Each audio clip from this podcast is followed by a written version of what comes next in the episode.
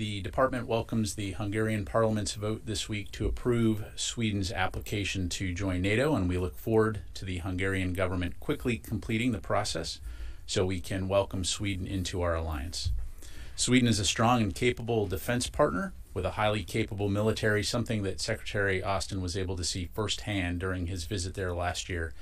And we look very forward to formally welcoming Sweden as the 32nd member of the NATO alliance.